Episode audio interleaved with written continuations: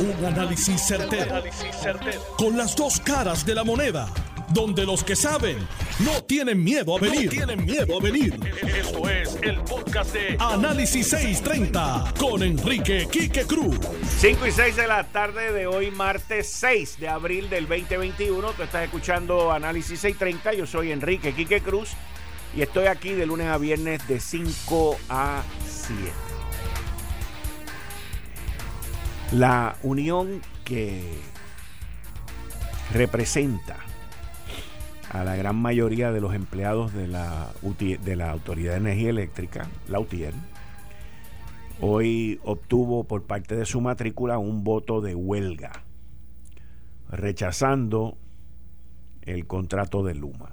Ayer yo le dije a ustedes, y esto va a tener, esto tiene que ver también con el tema que va a salir mañana en el periódico Nuevo Día sobre mi columna, sobre un documento que yo obtuve de una carta que le enviaron al presidente de la Junta de Gobierno de la Autoridad de Energía Eléctrica, Ralph Krill, al director ejecutivo Efren Paredes, a los dos subdirectores, Fernando Padilla y Jaime López, y a los miembros de la Junta que tienen que ver con el Comité de Recursos Humanos, sobre los problemas que se enfrentan para la transferencia de los empleados.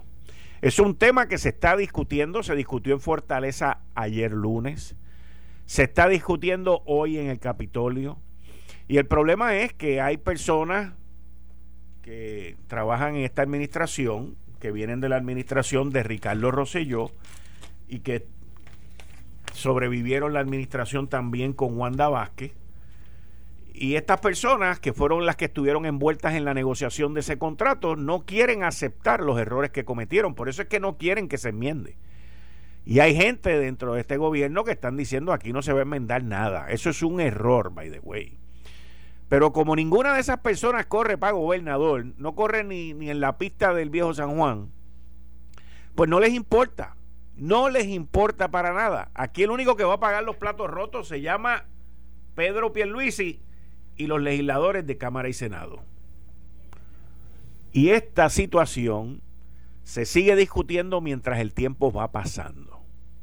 La primera muestra, estamos hoy a 6 de abril, la primera muestra de cómo van a estar los ánimos no es mientras la UTIER se reúne o mientras los camioneros dicen una cosa y las otras uniones dicen otra. Recuérdense que la semana pasada también Jaramillo convocó a una reunión donde fueron todos los sindicatos de Puerto Rico estuvieron presentes allí.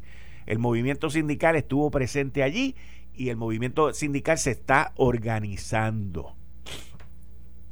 ¿Ok?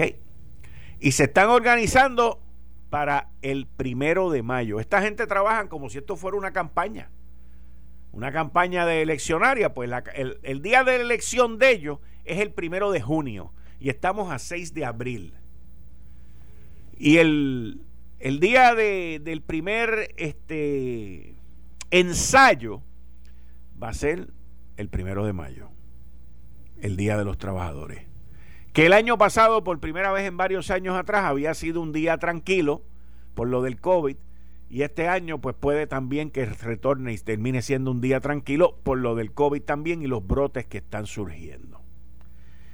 Así que mientras el tiempo pasa, no veo soluciones, no veo movimiento en el bullpen y no veo las acciones que se deberían de tomar para garantizar, para garantizar el sistema eléctrico de Puerto Rico. Así que seguiremos informándole. Miren, el alcalde de Mayagüez, José Guillermo Rodríguez, hoy convocó la prensa en estos días y llevó a cabo su conferencia de prensa que duró dos horas y pico, casi tres horas. La vi completa y, y fue interesante su manejo. También fue muy interesante las, las, este, las explicaciones que dio por los comentarios que estaba escuchando en el programa de Zulma Rosario y por otros comentarios que he oído pues la gente no, no estaba, no está contenta o no está satisfecha en la palabra con las contestaciones que el alcalde dio. Porque la gente esperaban que él dijera otra cosa, pero usted no puede esperar que alguien diga otra cosa cuando fue allí a decir otra cosa. Y no es un trabalengua lo que estoy diciendo, es la realidad. Él se preparó, él tuvo tiempo, mucho tiempo para prepararse. Sus abogados definitivamente que esto lo ensayaron muy bien y le dieron los límites hasta donde él podía contestar y que no podía contestar. Y él pues eh, compareció como se le había pedido que compareciera. Mi opinión, el haber convocado en la prensa ya en el Jurutungo, en el último grito de, de Betances y de Eugenio María de Hostos en, en Mayagüez, pues lo que hizo fue molestar más a los miembros de la prensa. Yo hubiese estado molesto también si hubiese tocado ir allá arriba, en un sitio que nunca uno sabe dónde es. Pero eso fue una decisión estratégica por parte de él y de las personas que lo asesoraron a él, que al final y a la postre la decisión es de él, no es de más nadie. Por otro lado, les tengo que decir que sí, el alcalde pues me mencionó y yo contesté todo en todos los foros a los cuales se me llamó y estoy aquí siempre dando cara en este programa, en este programa. A mis enemigos y a mis amigos les doy las gracias por lo mucho que me cuidan y me están pendientes de mí pero yo he contestado y siempre he dado cara porque no tengo por qué avergonzarme de nada. Por otro lado también les tengo que decir que ayer yo les había anticipado a ustedes que Tatito Hernández, que había sacado una resolución para investigar a los 78 alcaldes, y le dije a ustedes que habían otros alcaldes que habían estado envueltos en este esquema de fraude, que se han quedado callados y avergonzados, pues mis fuentes me indicaron hoy que esos alcaldes, varios de ellos, hoy estaban haciendo fila, fila en la oficina de Rafael Tatito Hernández y viendo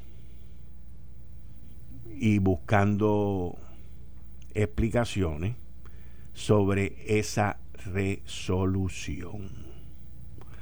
Así que los comentarios que se oyen en el Capitolio es que la cosa, pues, no hay mucho alcalde popular contento y hay otros alcaldes que estuvieron allí que me dicen que no no no les no les gustó esa resolución tal y como yo se los había anticipado a ustedes aquí. Así que hoy el Capitolio en la parte legislativa, la oficina del presidente, me dicen que estuvo bien activa, con muchos alcaldes visitando allí y muchos reclamando, ¿por qué nosotros? ¿Por qué nosotros? Así que vamos a ver cómo termina esto, quizás puede que no termine en nada.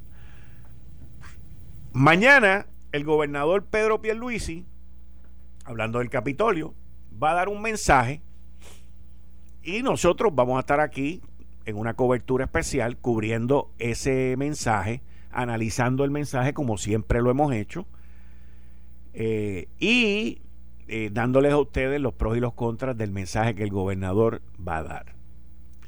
Ahora, mañana ese mensaje eh, va a ser un mensaje que yo me imagino, porque no tengo información al respecto, ni tengo por qué tenerla, pero ese mensaje yo entiendo que el gobernador va a hacerlo un mensaje muy positivo, eh, un mensaje donde él enumerará los logros que ellos hayan obtenido hasta ahora.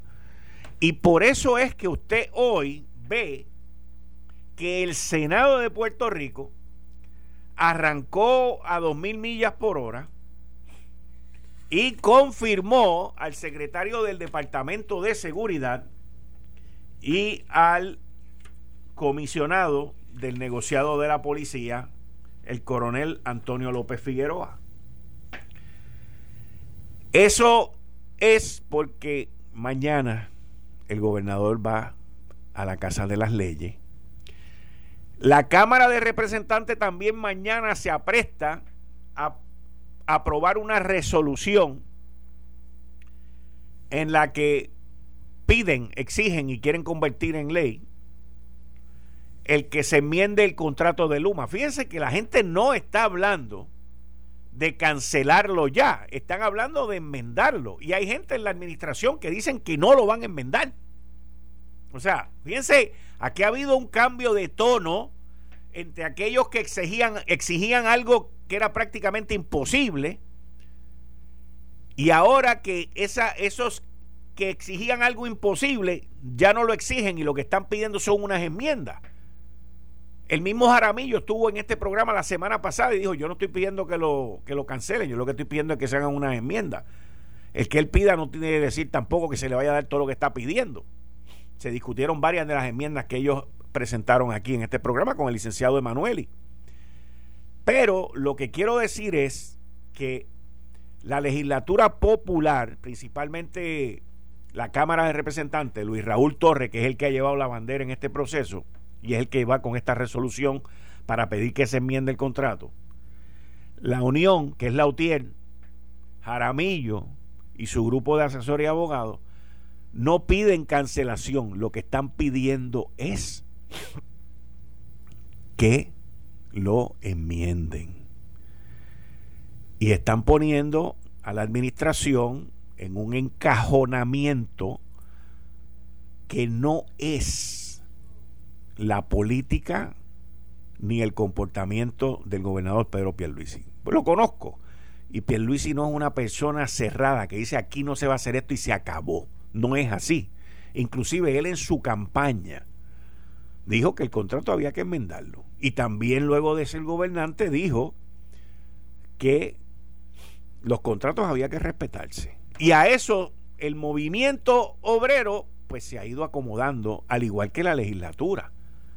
Se han ido amoldeando a las expresiones del gobernador. Así que tienen que, eh, tienen que mirar esto desde un, una lupa, desde un crisol completamente distinto.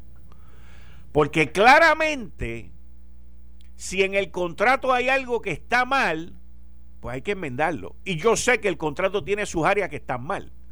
Esto no significa enmendar el contrato para complacer a todos aquellos que quieran disolver el contrato indirectamente. No, no. Pero el contrato tiene sus fallas. Tiene unas fallas grandes, pero que son subsanables, se pueden arreglar buscando el bienestar del pueblo de Puerto Rico, que es lo que todo se busca en cuanto a esto. Así que mañana ese mensaje va a ser bien interesante. Las manifestaciones que se lleven a cabo allí, si alguna, van a ser interesantes también. Y veo al gobernante entrando allí con un mensaje de, de todo lo que va a pasar en este próximo año. Eso es más o menos lo, que yo vislumbro en términos de construcción, en términos de desarrollo económico, en términos de infraestructura, en términos del billete, porque para acá lo que viene, ustedes se acuerdan cuando el economista Antonio Rosado hablaba del tsunami, del, del, aguacero de billete, esto es otra cosa, esto es más grande que el huracán María, me disculpan por la, por la analogía, quizás es la incorrecta, pero esto es una cosa enorme, o sea, la fuerza del billete que viene para Puerto Rico durante los próximos 5 a 8 años es impresionante. Y es impresionante no solamente por lo que nos está tocando, que no ha llegado del huracán María, pero lo que nos toca de todos estos proyectos del presidente Joe Biden, que quede claro, yo no soy demócrata, que quede claro, yo no estoy de acuerdo con todo este gasto loco que el tipo está haciendo, pero la realidad es una, para acá viene una cantidad de dinero inmesurable. Puerto Rico nunca antes había visto en un periodo la cantidad de dinero que viene para acá. A Puerto Rico lo van a comenzar a tratar casi, casi, casi. No, no como mendigo, no, no como pidión, no como, como cochambroso allá que se pega, mira, dame una limosna. No, a Puerto Rico lo están tratando casi, casi, casi como si fuera un estado. Y a los territorios los van a tratar de una manera mucha más, eh, una, una manera mucho más este, eh, ¿cómo? Considerable, muchas gracias, considerada, muchas gracias, muchas gracias. Tengo este, yo quiero ponerle un micrófono, pero es el que no quiere porque él, él me complementa bien aquí. Ese es Serra, el que está aquí conmigo todos los días, lo quiero mucho. Y, y, y, nos, nos, nos van a tratar a nosotros los territorios de una manera mucho más considerada Una manera, y, eso va a traer un, billete brutal. El gobernador lo sabe. Eh, estoy seguro que hablará sobre todo ese dinero. Y lamentablemente, por todo ese dinero que viene para acá, es que usted está viendo los camioneros que están pidiendo 30 y pico por ciento, usted está viendo que las tarifas en los muelles están subiendo, usted está viendo una serie de, de distintas zonas y distintas áreas en nuestra sociedad y en nuestra economía y áreas de trabajo que saben lo que viene y quieren estar ya pertrechados para, mira, saltarse bien brutal. Y así es como funciona el sistema, lamentablemente, y se le permite. Es interesante porque mucha gente dice, no, para que vea que la Junta tuvo que doblegarse ante los camioneros. Bueno, con mucho respeto a los camioneros, que el, el presidente estuvo aquí hablando conmigo la semana pasada, con mucho respeto a los camioneros, pero en una negociación los dos tienen que poner las manos sobre la mesa. Y la Junta sí dio, pero los camioneros también tuvieron que dar. ¿Y qué fue lo que dieron los camioneros? Ese acuerdo dice, ese acuerdo dice que es la parte más clave de ese acuerdo entre los camioneros y el gobierno de Puerto Rico y la Junta. Ese acuerdo dice que lo que ellos están pidiendo, las tarifas que ellos están pidiendo, van a estar en vigor mientras ellos no se vayan a huelga. ¿Usted sabe lo que significa eso? Que no pueden hacer paro. Que si hacen paro, el acuerdo se cae. Así de sencillo. Pero por otro lado, yo escucho a muchas personas que utilizan a camioneros diciéndome que se les está haciendo difícil conseguir choferes. Porque hay muchos choferes que no quieren ir a trabajar por lo del PUA y por el desempleo. Así que pero una cosa no tiene nada que ver con la otra. En esa mesa se sentaron dos partes, negociaron dos partes, una parte puso un compromiso y la otra parte puso otro compromiso. Y si ese compromiso se rompe, se acaba la cosa. Y los camioneros tienen que decidir si lo quieren romper o no lo quieren romper. Pero esa es la parte más clave, más neurálgica de ese acuerdo. Yo te doy lo que tú estás pidiendo, pero tú no te puedes ir un paro. Y eso ya disipa cualquier tipo de envolvimiento que vaya a haber con lo otro que está ocurriendo con el contrato de Luma, porque esas cosas son así. Y yo por lo menos las veo de esa manera.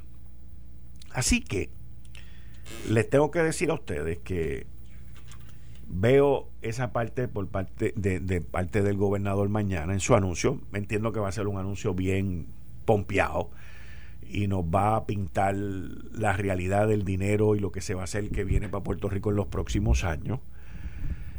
Eh, y veremos a ver con qué otra situación, pero y, y también entiendo que no va a haber nada que trate de opacar su mensaje de mañana, porque lo correcto es que todo esté centrado en ese mensaje y que con mucha probabilidad veremos quizás el viernes al gobernador hablando sobre las restricciones, porque entiendo que van a venir restricciones que tienen que ver con el COVID. No dudaría que esas restricciones estén principalmente centradas en las playas y en los lugares donde la gente se, se aglomera. Pero, como les dije, hoy, más tarde, vamos a tener al infectólogo, el doctor Javier Morales, y vamos a tener también a la doctora Ángeles Rodríguez, la ex epidemióloga del Estado. Ambos van a estar aquí conmigo hablando con nosotros y orientándolos a ustedes a las 6 de la tarde aquí en Análisis 630 para que ustedes estén al tanto de lo que está pasando. Mira, cuando yo voy a salir de mi casa, me llevo siempre mi mascarilla y cuando voy a echarle la mejor gasolina a mi carro, también me voy a la segura con la gasolina Premium Golf Ultra Plus. La gasolina Golf me da la calidad, el rendimiento y el mejor precio. Con Golf Ultra Plus Premium tienes una avanzada tecnología de aditivos que mantienen las válvulas de tu motor y los inyectores limpiecitos. No pagues de más por la calidad premium. Para mayor rendimiento y calidad, vaya bien, vaya a la segura con la gasolina premium de Golf.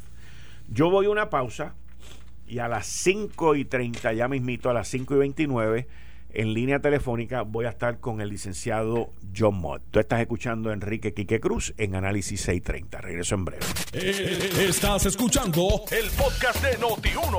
Análisis 630 con Enrique Quique Cruz. 5 y 28 de la tarde, 5 y 29 de la tarde de hoy, martes. 6 de abril del 2021. Tú estás escuchando Análisis 630. Yo soy Enrique Quique Cruz y estoy aquí de lunes a viernes de 5 a 7.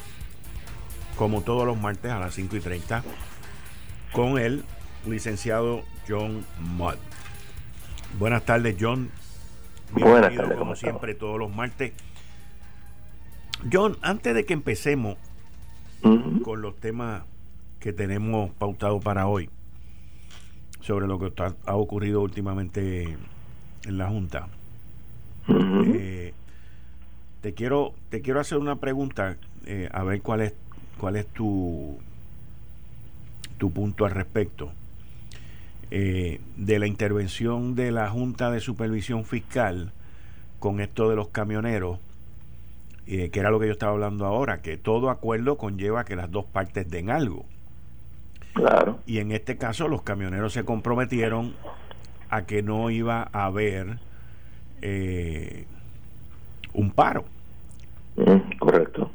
Y me gustaría, me gustaría tu, tu versión de ese acuerdo y de esa intervención de la Junta que mucha gente aquí en Puerto Rico, obviamente aquí todo el mundo interpreta las cosas como les da la gana y como le conviene, pero hay una sola verdad y una sola realidad. Y me gustaría saber tu punto sobre eso. Bueno, eh, esto lo discutimos anteriormente, lo que ocurrió, el, timeline. eh, como siempre ocurre, los buró o, las agencias que tienen que ver con tarifas aguantan, aguantan, aguantan, aguantan hasta el último momento y cuando no queda más remedio y entonces lo aumentan muchísimo. Esto fue lo que pasó aquí ahora. Se supone que se revisen las tarifas cada cinco años, no se hizo así. Eh, el lo aumentó en 33%. Eh, eh, Omar Marrero puso el grito en el cielo, le mandó una carta, no puedes hacer eso. Eso fue en diciembre. En enero la Junta le dijo lo mismo. Mira, no puedes, este, tienes que revisar esto y no puedes poner en vigor las tarifas. Y ese es el, el bone of contention. Se lo digo dos veces. Cuando los camioneros dijeron, si tú haces eso, yo me voy a la huelga, aparentemente llegaron a un acuerdo. De que se van a revisar las tarifas según la, la Junta y mientras tanto se mantiene el aumento.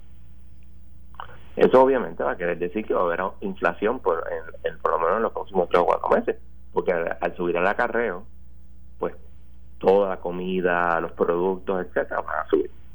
Eso es inevitable. Y veremos si en su día la Junta decide que ese aumento no es 33%, es tanto. Porque yo no creo, no tengo duda de que va a necesitarse un aumento. Los camioneros tienen eh, aumentan sus costos y si tú tienes un valor hoy aunque nada más cambie el, el año siguiente por el eh, efecto de la inflación el valor de ese pago es menor y si tardas muchos años en esto pues siempre vas a tener una pérdida y yo creo que esa es la, la queja válida de los camioneros. Por otro lado, aumento de 33% es bien fuerte. Es bien fuerte. Bien fuerte. Ahora el compromiso, el compromiso también es que, que ellos no se pueden ir un paro. Vamos a ver si lo hacen o no lo hacen. Acuérdate de los camioneros tienen la tendencia a, cuando se molestan, enseguida irse a paro, lo cual es un problema. Es un paro que a veces lo que dura son 24 horas, pero crea un disloque terrible en las carreteras, etcétera. Lo sé. Bueno, vamos, vamos entonces con eh, una serie de mensajes y de tweets que tú tiraste hoy, que al final decías que entendía que en algún momento para fin de año creo que es, este, ya tú ves un plan de ajuste porque ves que la cosa como que se continúa aclarando. Sí, pero ya después de que yo puse todo eso, llegaron nuevas mociones de la Junta. Ok, ok. que, pero que, que cambian el panorama. Lo cambian un poquito, déjame explicarte. Se suponía que el viernes la Junta radicara un, un, un, el plan de ajuste nuevo, que iba a incluir eh, los de los bonistas de retiro. ¿Ok? No ocurrió. Y yo dije, mira, lo que probablemente ocurre es que tú sabes, todos están negociando y probablemente esta semana digan algo. Y efectivamente lo dijeron. Se llegó a un acuerdo que radicaron en, EMA, que es un, como diríamos, este, un regulador de los, los municipal bonds. Y esencialmente lo que te dicen es que en 30 días, en o antes de 30 días, a partir de abril 2, cuando se firma este contrato, este acuerdo, vamos a decir, va a haber este plan de ajuste. O sea que estamos hablando de mayo. ¿Okay? Ese plan de ajuste va a incluir eh, los bonistas, va a incluir este varios tipos de, diferentes bonistas, va a incluir a Assured Guarantee Corp, Assured Guarantee Municipal Corp y National. No va a incluir a Back Assurance, Federal Guarantee, Peaje, US Bank, como el trustee de Bank of Mellon, New York Mellon. ¿Qué quiere decir eso? Dos cosas. Uno, que tienes un acuerdo, pero que todavía no está, eh, ¿cómo se dice?, memorializado, porque the details. Eh, o sea que nosotros llevamos negociando un año, dos años y tenemos un entendimiento, porque el acuerdo es ya cuando tú lo firmas. Exacto, tenemos un entendimiento y los detalles los vamos a próximamente van a, van a, presentarse, which is fine, o sea, no problem there. eh, si estamos hablando de un plan de ajuste para mayo, estamos hablando de una eh, aprobación probablemente a principios del año que viene. Ok. Pues mayo ya 5. Y hay cosas que se tienen que hacer. Discovery va a haber gente que se va a oponer, va a haber gente que va a entrar gente que va a salir. Otra cosa bien importante, en la página, pero, eh, uh, ¿dónde, ¿dónde que está? En, en, el acuerdo, eh, eh, perdón, en una de las páginas de, una de las mociones de la, de la Junta, la página 8, te dice que Assured National y el otro Assured se pueden salir bajo ciertas circunstancias y hasta cierta fecha. ¿Qué quiere decir eso? No te dicen la fecha, pero te dice, eh, me dijo una fuente de Bond Buyer que aparentemente es mañana. Ok, mañana. era el lunes, pero que va a ser mañana. Así que eso puede pasar que, que, no, no lleguen a un acuerdo y se salgan. Y eso crearía un problema para un plan de ajuste. Pero si está otro, este, si están resolviendo el problema de de retiro, que era yo creo que el bone of contention, yo creo que va, no se van a salir, pero ese peligro está ahí.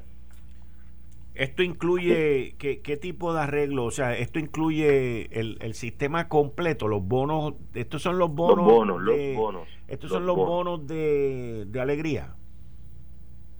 De alegría. ¿De cancela alegría? algunos de ellos, algunos de ellos. Mira, también hay que eh, tomar en consideración la Junta radicó también otra moción donde le pide a la juez, mire juez, este, aquí hemos llegado a nuestros acuerdos, pero hay unos acuerdos que no podemos llegar y, da la, lista de, de, lo que se llama proof of claims. Nosotros vamos a radicar sentencia sumaria para que usted decida sobre esos proof of claims. Obviamente, estoy casi seguro que van a objetar, pero cuando estamos hablando de que eh, es objetar el proof of claim, eso se puede hacer hasta en el plan de ajuste. O sea, no, creo que esté tardío el hacerlo. Así vamos a tener todavía, eh, todavía tenemos litigación envuelta. Y tenemos este líos y, y dimes y diretes. Esto todavía no está seguro, pero va a haber un plan de ajuste. Y yo creo que este plan de ajuste sí se va a votar. Y dependiendo de lo que diga la juez, pues sabremos quién gana y quién pierde. Hmm. Vamos a ver entonces. Sí, y bien importante, eh, hay dos casos del circuito que te dicen como a veces de cómo tú vas a objetar o tú vas a apelar, dicho válidamente, un plan de ajuste aprobado. Y si no sigues eso al pie de la letra, se te fue a ajuste la apelación. Eso también es otro problema. Bendito sea Dios. ¿Y cuándo tú crees que terminemos con esto, este Como yo sé que va a haber apelaciones, porque yo sé que, por ejemplo, los acreedores no asegurados en el plan, ese plan de ajuste tenían asegurado como 125 millones. Y por cierto, quiero mencionar también, en un momento determinado la Junta demandó como 200 y pico de, de suscriptores de bienes y servicios de Lela. Y las demandas eran idénticas, idénticas. Okay. Lo que cambiaban eran los nombres y las cantidades. Eh, entre otras cosas decía, ese, contrato no está en el, contrato, está inscrito en el contralor.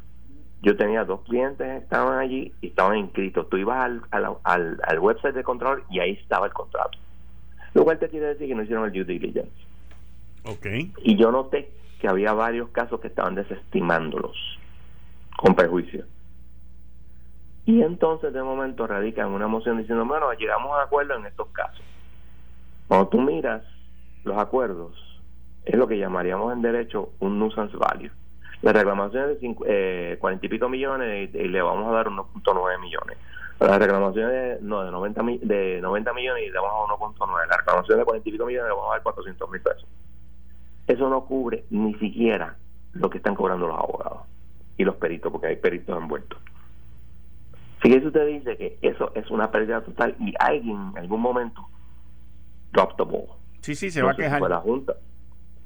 y, y, de ahí es que van a cobrar los no asegurados y, del, según el plan le van a dar 125 millones al gobierno de Puerto Rico y de ahí es que van a cobrar y de lo que van a recobrar de todas esas chorretes de demandas que tienen. Ok. Así que yo no sé si, si cobren yo sé que no van a cobrar ni un centavo por dólar. ¿Qué a rayo?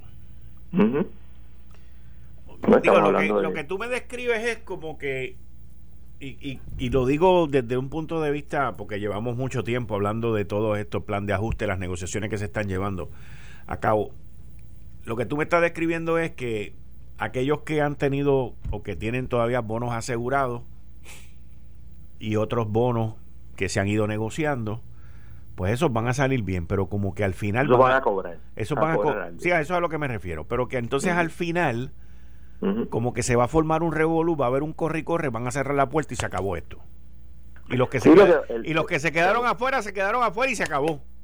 Sí, de hecho, vuelvo y repito, tuvo, eh, o sea, les van a dar a prorrata, lo que dice el plan de ajuste, lo que se pueda conseguir de las demandas que están, o sea, eh, eh, no solamente las 200 y pico demandas que te mencioné, sino también, por ejemplo, hay demandas contra los eh, contadores, los que hacían los bond, los bond lawyers, etcétera, que eso no sabemos nada, absolutamente nada de por dónde están.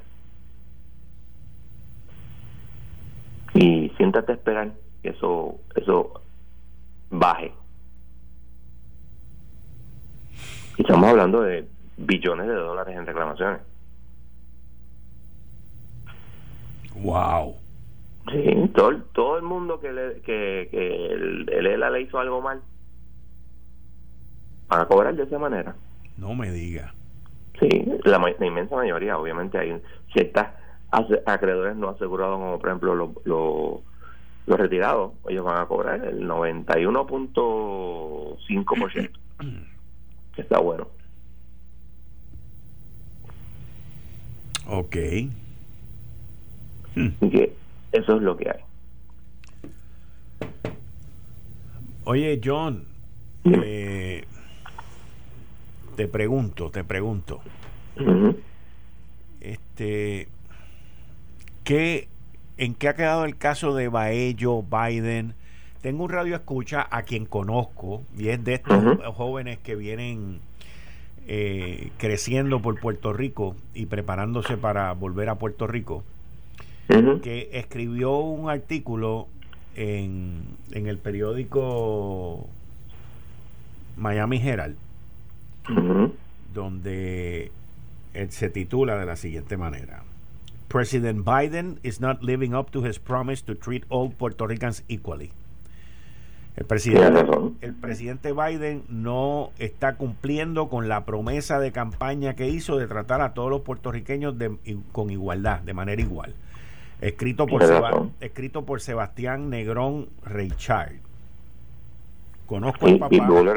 conozco al papá, conozco al abuelo eh, y lo conozco a él, una, uno de estas jóvenes, de estos jóvenes eh, brillantes. ¿Tú te acuerdas de él, Sebastián Negrón, el que trabajaba antes en la Junta de Supervisión Fiscal? Está haciendo su maestría y escribió que, o sea, que Biden pues no ha cumplido y que habla él sobre el caso del SSI con el caso de Baello y que no ha pasado nada. Tiene toda la razón. De hecho, el, se llegó a una estipulación, los demandan, los respondent, los petitioners, el petitioner, que es el gobierno de Estados Unidos, tiene hasta junio para radicar su brief el eh, ello tiene hasta agosto para radicar su oposición y en algún momento en octubre noviembre pues será el, el oral argument Biden no ha retirado la apelación y lo puede hacer en cualquier momento. Tú mencionaste la última vez que tú y yo hablamos de ese tema aquí. Creo que fuiste tú, corrígeme, eh, que una de las vertientes que él podía hacer era no retirar el argumento, que si Puerto, los puertorriqueños perdían el caso, que él entonces iba a salir y iba a decir que iba a, a hacer este hacerlo por, por legislación, lo cual lo cual tú tú fuiste, ¿verdad? Sí, yo pues lo dije. Pues entonces, pero eso es un camino mucho más arriesgoso y pedregoso que quitar el caso y ya. Lo que pasa es que si el caso, el primer, la, la, decisión del primer circuito se convierte en ley. Correcto. Pues no puedes cambiarla. Pero si tú manejas la cosa legislativamente, tú puedes decir, ah, mira, tienes que seguir votando por mí porque si no, pierdes el SSI. ¿Entiendes? Todo es un asunto político. Ok. El hombre lo único que está pensando en conseguir los votos de los puertorriqueños en los Estados Unidos, porque los de Puerto Rico no cuentan, tú lo sabes. Sí, así mismo es. Y, él, ¿sabe? Eh, él, mira, él puede eh, desestimar el caso. Él puede eh, decir, no voy a defender el caso, como hizo Obama en el matrimonio gay federal pero nada de eso, él sigue para adelante. Porque le conviene en decir, ah, yo lo hago por legislación. Y ustedes siguen siendo, ah, este, eh, eh, como es, territorials, pero yo los voy a tratar bien, siempre y cuando voten por mí. Sí, pero nos sigue dejando en la fila del desempleo. So, es lo que quieren los votos, no le importa lo demás yo sé que lo que quiere los votos, pero hice por el camino de la legislación, es un camino largo y es un. Pero eso quiere decir que tienes que votar y tener más demócratas en el Senado y más demócratas en la Cámara. Sí, pero ya nos cogieron con una vez. Ah, eso esos son otros 20 pesos. Ya nos cogieron, hasta Rick Scott nos cogió con eso diciendo que era estadista y después cambió. Ya, tienes toda la razón y ahora hay que votar en contra de ella. Esto no, pero sí yo veo la tendencia por parte de la administración de Biden en todos estos billetes que van a estar legislando de que a Puerto Rico le va a tocar un pedazo más grande. Sí, pero de todas maneras no, es el mismo, no va a ser igual que un Estado. No es igual que un Estado, pero comparativamente para lo que nos daban antes, nos van a dar muchísimo más. Para que nos callemos la boca. Y el próximo eh, Congreso nos va a dar menos. Ese es el problema. El problema de ser territorio es que el Congreso puede hacer prácticamente lo que le dé la gana en el Estado de Derecho actual. Y el Supremo puede cambiarlo o puede que no lo cambie. Eh, me, me, mencionaste sobre unas expresiones que Lautier sacó ayer, Jaramillo las habló también y luego Gabriel Rodríguez Aguiló las desmintió sobre unas expresiones que yo no le he escuchado a él desmentirlas, pero entiendo que, no las hizo tampoco Omar Marrero, de que el sistema de retiro de los empleados de la Autoridad de Energía Eléctrica sigan su proceso de quiebra y que resuelvan eso allá en la corte. Eso es lo que dijo Jaramillo. Eso, yo no sé. Eh, eso es lo que él dijo. Yo hablé con Rodríguez Aguiló, él lo desmintió en este programa e inclusive me dijo que había llamado a Jaramillo y le había dicho que eso no era verdad. Eh, y Rodríguez Aguiló también dijo que él entendía que Omar Marrero no había dicho eso. Yo lo que recuerdo es que supuestamente lo dijo Omar Marrero. Yo no he escuchado a Omar Marrero decir que no es cierto. Ah, ok, ok. Esa parte yo no la he escuchado. O sea, eh, me pero, parece... pero tú escuchaste a Omar Marrero decirlo. No, ah, yo dije lo que Jaramillo dijo que él dijo. y de hecho yo le pregunté, mira, este, él lo ha desmentido y nunca me contestó claro. Yo estaba en su en su asamblea, etcétera, etcétera. Pero no sé. O sea, es un, si es cierto que lo dijo, es algo bien fuerte. Si no es cierto que lo dijo, es bien fuerte que lo haya dicho Jaramillo. Ahora te voy a hacer una pregunta sin adjudicar si lo haya dicho alguien. Eso que dice ahí, ¿es normal en el proceso de quiebra? Ok, en un proceso de quiebra tú puedes alterar la creencia de los uniona de, perdón, de, los, de los retirados. ¿Ok? Claro, por esto es una quiebra separada obviamente. Es bien importante hacer esa distinción. Pero en el caso del el, gobierno de Puerto Rico, el gobierno de Puerto Rico decidió pagarlas todas. Yo asumía que la Autoridad de Energía Eléctrica iba a hacer lo mismo, pero eso no ha ocurrido, porque el, el, el fondo de retiro todavía tiene dinero. Es una cuestión de, de ver qué es lo que van a hacer. Y no sabemos Vamos a ver. Sí, porque la, acuérdate que no hay plan de ajuste todavía. Sí, sí. Y ahí es donde se va a destapar la olla completa. Sí, porque te voy a decir algo, y te lo digo bien en serio.